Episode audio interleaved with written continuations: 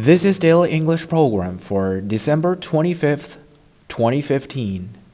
The term for today is punchline. Punch is spelled P U N C H.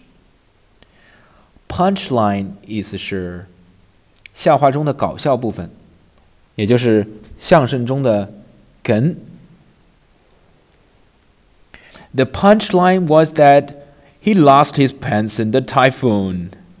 好笑的是，他在台风中丢了裤子。The punchline was that he lost his pants in the typhoon.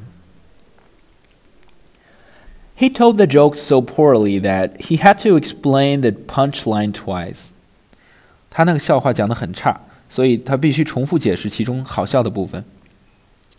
He told the joke so poorly that he had to explain the punchline twice.